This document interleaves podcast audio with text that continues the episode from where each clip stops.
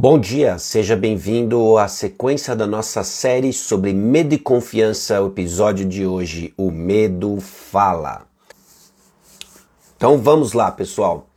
Já são 6h35 no meu relógio, estamos um pouquinho atrasado e aí nós começamos o nosso tempo hoje, nossa devocional. Tá bom? Como fizemos nos outros dias, vamos orar.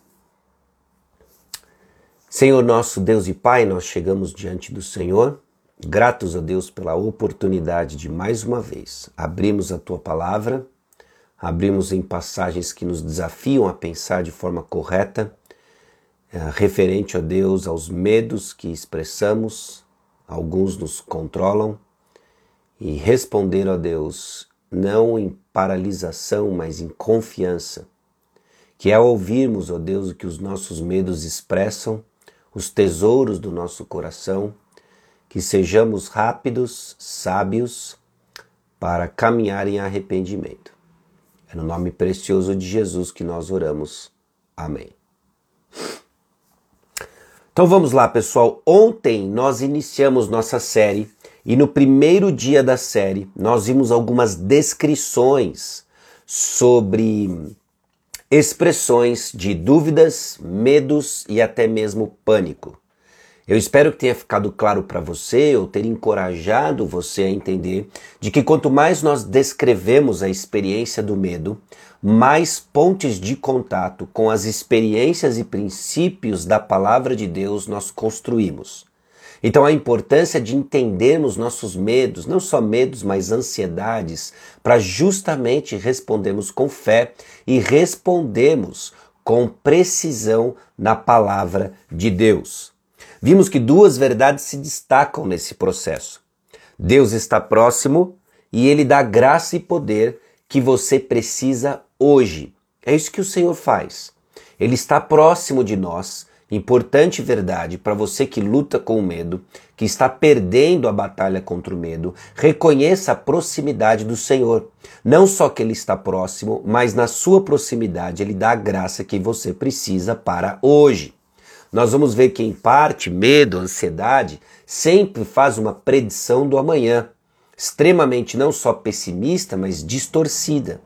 E saber que Deus dá a graça para o hoje nos ajuda a, a, colocar nossos esforços e atenção ao ambiente e tempo onde mudança acontece. Mudança não acontece amanhã, mudança acontece hoje, ok? Então a estratégia de longo prazo é justamente aplicar sabedoria para o passo de hoje. Correções pontuais vão construir uma caminhada de sabedoria e coragem bíblica, tá bom? Vimos dois salmos ontem, Salmo 55, Salmo 56.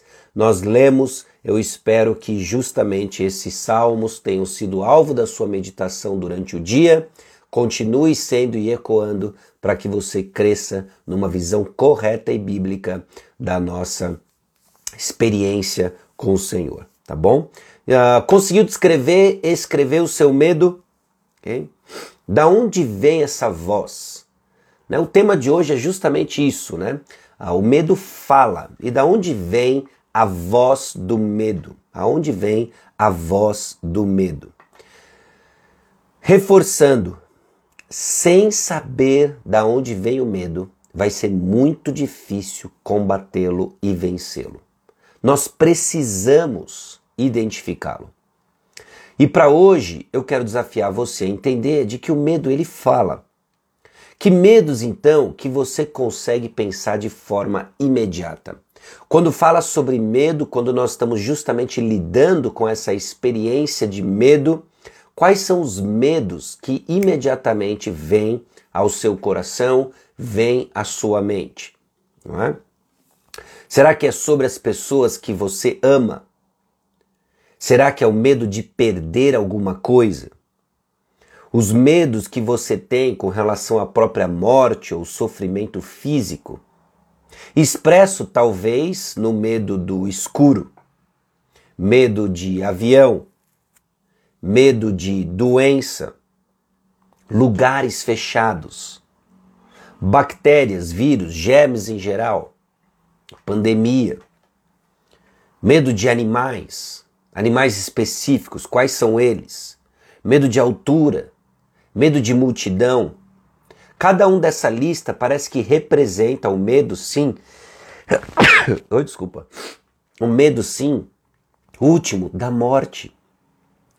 E você conversa com as pessoas sobre o seu medo. E é interessante que conforme nós articulamos o medo, a experiência do medo deixa de ser aquele sentimento desconhecido, nós descobrimos duas coisas. Não estamos sozinhos, no nosso medo nós não estamos sozinhos, e vai lhe ajudar a entender o bem para o próximo. Conforme nós falamos sobre os nossos medos, ouvimos também como outras pessoas sofrem. Não só não estou sozinho, como também deixo de me preocupar apenas comigo mesmo e passo então a me preocupar com o próximo. E nesse processo descobrimos que ao ouvirmos nosso medo, entendemos que o medo tem uma linguagem. Quando experimentamos o medo, você tem vontade de sair correndo, de evitar, de fugir, o medo nos leva a uma postura. E o que, que seus medos estão dizendo para você fazer? Fuja, corra, se esconda, evite, pare. Medo e ansiedade, então, parece que eles fazem uma previsão acerca do futuro. Ambos vivem no futuro. Qual a previsão que o seu medo está fazendo? Olha, medo de que se eu de fato engajar nessa atividade, ou ir a esse lugar, se acontecer tal coisa, se apagar a luz, se eu encontrar tal pessoa, se eu encontrar tal animal, algo vai acontecer. E o que, que é que o seu medo está dizendo? Essa linguagem que é o medo está dizendo para você fazer o quê? E o que isso quer dizer sobre o seu relacionamento com Deus? Porque tudo na vida está conectado com Deus. Atos capítulo 17, o apóstolo Paulo já disse que é nele que nós existimos, nos movemos, respiramos. Nesse sentido, Deus é o nosso ambiente, tudo é conectado com ele. Somos filhos de Deus. Oi, desculpa. Ou nós corremos dele ou corremos para ele. Pense sobre isso. Seu medo está dizendo algo e ou você está correndo em direção a Deus ou você está correndo de Deus.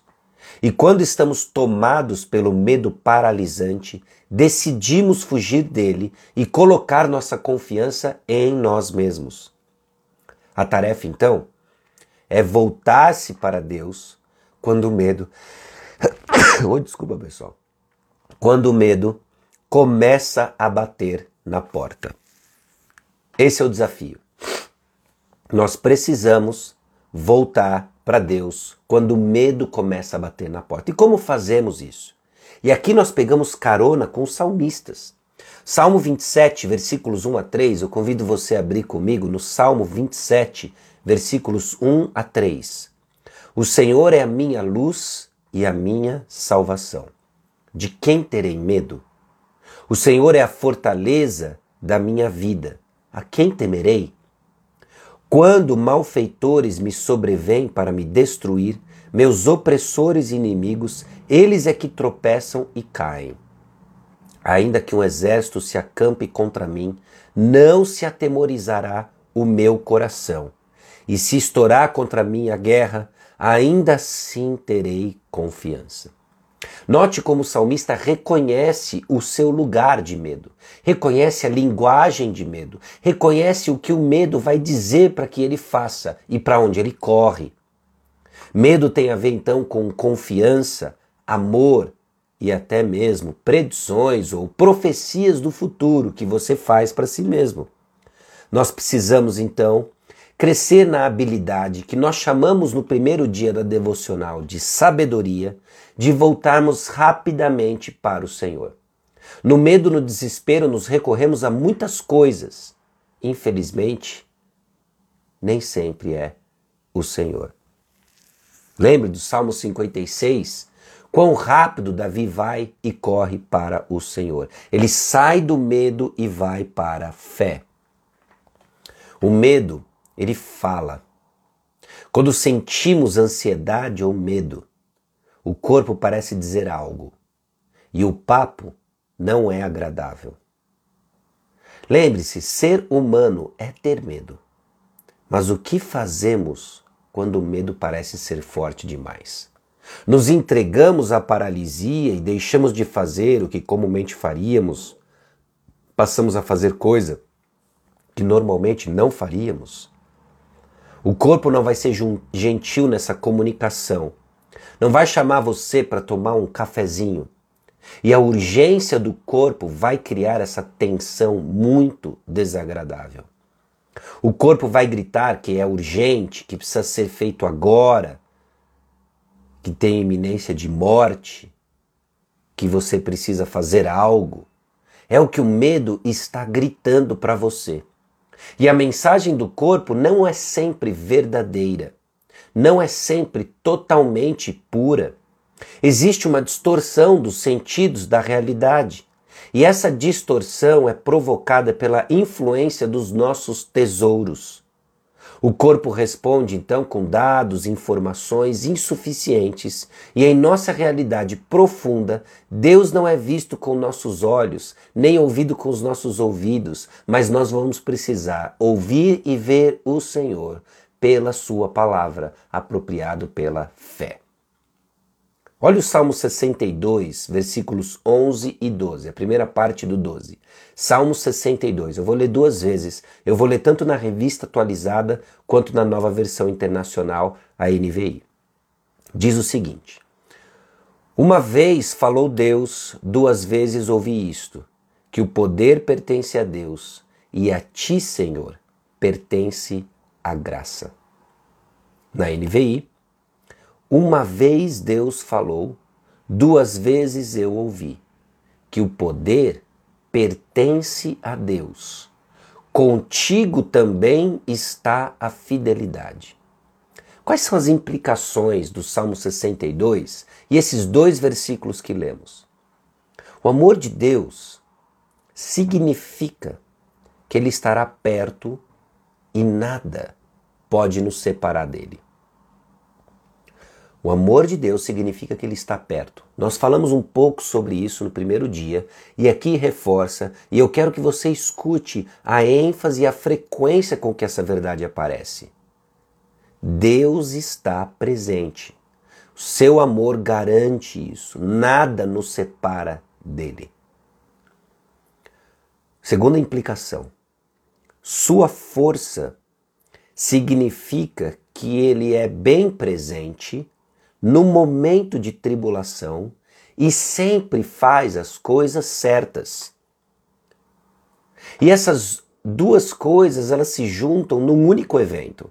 Tanto o amor de Deus quanto o poder de Deus, tanto o amor de Deus quanto a força de Deus se juntam num único evento na história da redenção, que é a cruz de Jesus. Então, dizer que a cruz de Jesus é a solução última para o nosso medo descontrolado não é exagero, porque nela nós enxergamos o amor de Deus e nela nós enxergamos a força de Deus, o poder de Deus, a justiça de Deus. Quanto mais nós compreendemos o que Deus fez em nosso favor na cruz de Jesus, nós começamos a redirecionar passos, que começa a criar uma trajetória não só marcada por medo, mas marcada pelo temor do Senhor, coragem e ousadia. Me deixo de me preocupar comigo mesmo, começo a amar a Deus de todo o coração e o próximo, me vejo fazendo coisas que antes me atemorizavam, mas agora eu faço porque sou movido pelo amor de Deus e respondo com amor a Deus e ao próximo. E Jesus Cristo, nesse processo, se identificou com você, fraco, oprimido, e ele coloca o seu fardo sobre ele mesmo. Então nós podemos dar passos e começamos a dar passos de liberdade do nosso medo em Cristo Jesus. Nós vemos o Deus poderoso que toma a causa do fraco e traz justiça ao oprimido, porque ele é o rei que inaugura o seu reino e vai derrotar a morte. Ele tem a última palavra, o túmulo está vazio. Então, se o seu corpo ainda não mentiu para você, ele vai mentir para você. Um dia ele vai dizer para você que você não é de si mesmo, que ninguém se importa, que ninguém virá resgatá-lo. Então, o que nós precisamos é saturar o coração com verdades que nos ajudam e preparam, que blindam o nosso coração, que guardam o nosso coração, para justamente respondermos às mentiras que o nosso corpo vai pregar contra nós. Tá vendo? Ninguém vem ao seu resgate, ninguém se importa. Você é de si mesmo. Você toma uma decisão e essa decisão é em resposta a uma situação mais forte do que você. Mentiras, mentiras e mentiras. Deixa eu ler para você 1 João capítulo 1, versículo 1. Essa passagem justamente reflete para nós o testemunho apostólico em que justamente reforçamos a verdade de que Deus não só está próximo, se revelou a nós e na Sua palavra. O que era desde o princípio, o que temos ouvido, o que temos visto com nossos próprios olhos, o que contemplamos e as nossas mãos apalparam com respeito ao Verbo da vida. João descreve justamente que tudo aquilo que ele experimentou como apóstolo, como discípulo, tudo isso foi transmitido para nós. Anunciamos também a vós outros. Ou seja, nós podemos conhecer a Jesus Cristo. A proximidade de Jesus não foi uma experiência exclusiva à primeira geração de discípulos. Ela está disponível a nós e isso acontece por meio da Sua palavra. Então não temas, Assim diz a Escritura: não temas. E nós podemos ouvir isso de duas formas. A primeira é como um mandamento, e se você temer, você está fora e será punido. A segunda é o fato de que Deus diz: não temas, enquanto carrega este mandamento da realidade de que Ele está próximo e Ele dá a graça que precisamos.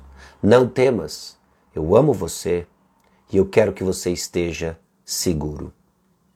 Medo e ansiedade, então, é uma oportunidade de ouvirmos a Deus. No Salmo 56, versículo 3, diz: Em me vindo o temor, hei de confiar em ti.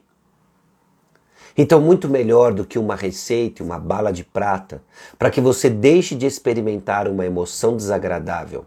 Quando aprendemos a ouvir nosso medo, quem nós encontramos falando mais alto é Jesus Cristo.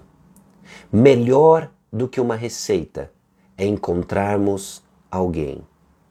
Então reflita: quais são as mentiras que você escuta quando seus medos estão próximos? Quais são as mentiras que você escuta? Será que nós estamos falando de algumas predições ou esse pessimismo catastrófico de coisas que vão acontecer? O que o seu medo está dizendo? Os evangelhos, Mateus, Marcos, Lucas, João, eles testemunham de Cristo, sua vida, morte e ressurreição. Como ouvir o testemunho deixado pelos apóstolos, como ouvimos em 1 João 1:1, lhe ajuda na luta contra o medo e umas tarefas para você. Identifique o que os seus medos estão prevendo. Quais são as coisas que os seus medos estão dizendo que vão acontecer, coisas ruins? Identifique isso. Saiba, reconheça, escute, não temas, que aparece mais de 300 vezes na Bíblia, que Deus fala frequentemente sobre medo. Ele se importa. Não acredite no que o seu corpo está dizendo. Não acredite no que ah, o seu medo está dizendo, de que ninguém se importa.